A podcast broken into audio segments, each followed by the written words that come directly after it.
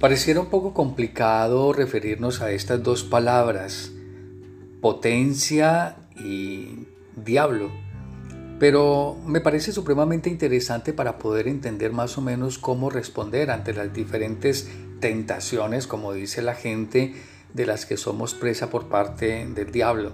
En primer lugar hay que decir que el diablo es un ser que existe, es una criatura creada por Dios, ¿cierto? Aunque aparece en el Antiguo Testamento como un personaje que ni está en contra de Dios, no es su enemigo, ni está en contra del hombre directamente como enemigo, sino más bien se trata de un ser que está celoso del amor que Dios siente por el ser humano, que como dice el Salmo 8, lo ha hecho poco inferior a los ángeles, le ha dado poder, le ha dado gloria, le ha dado dominio sobre la creación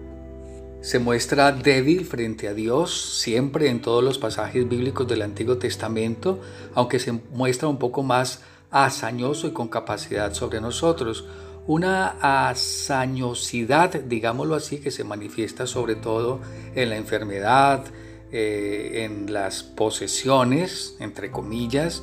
es decir, en una influencia aparentemente cotidiana de nuestra realidad y sobre todo de nuestra relación con nuestro Creador y con nuestros semejantes.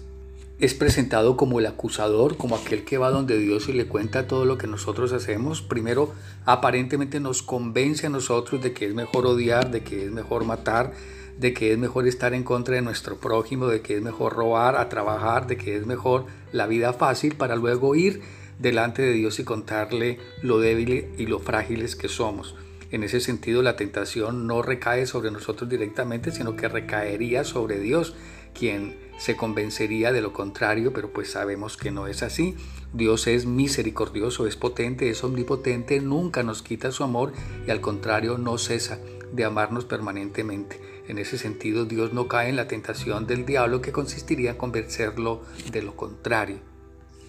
De esa manera, aunque no puede convencer a Dios en su omnipotencia, de todas maneras sí actúa entre nosotros haciéndonos prepotentes, ya que el diablo no puede participarnos potencia, porque es una cualidad que ya lo he dicho, le pertenece solamente a Dios, lo mismo que la omnipotencia,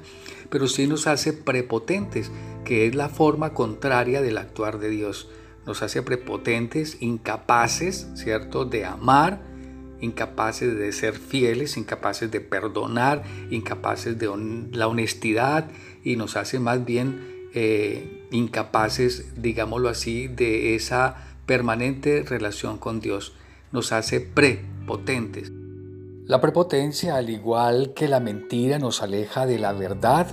nos aleja de Dios, nos aleja de cualquier tipo de relación con nuestro prójimo, nos aleja de un amor verdadero, fecundo, nos aleja de la capacidad del perdón, de la capacidad de servicio, contamina nuestro ser, contamina nuestra realidad personal y nos hace incapaces. Ahí está el gran engaño, ahí está la gran mentira, ahí está como resultado la impotencia del diablo frente a nosotros y también, si le hacemos caso, la impotencia nuestra con relación al Señor.